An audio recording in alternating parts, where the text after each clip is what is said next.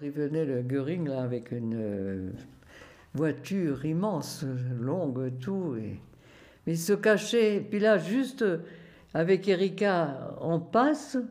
On devait porter des, feuilles euh, à un bureau, à deux, parce que c'était lourd. Et puis, elle me dit Regarde, regarde, regarde vite, il y a Göring là. Puis le temps de regarder, quoi, on a vu juste sa, tête et tout. Puis, euh, il prenait de la place. Hein. Et puis il était déjà passé, c'était tas de graisse. C'était le bras droit d'Hitler, disons. Et puis l'usine lui appartenait là. Hein. Alors je pense que c'est Hitler qui avait dû lui, lui offrir, pour ainsi dire, l'usine, hein, puisqu'elle s'appelait Hermann Göringwerk. Parce que vraiment, euh, c'était immense ce truc. Hein.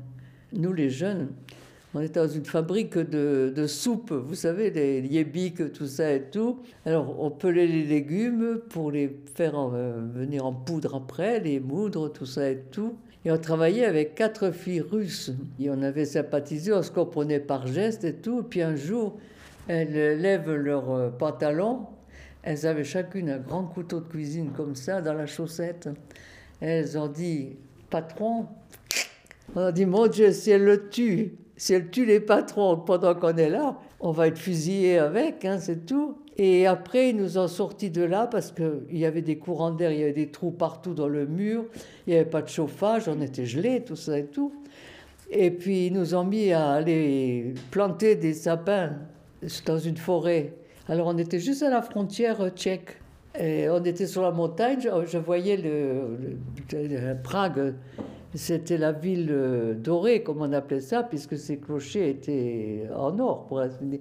Et on les voyait d'où on plantait les arbres. Puis il y avait les douaniers en bas.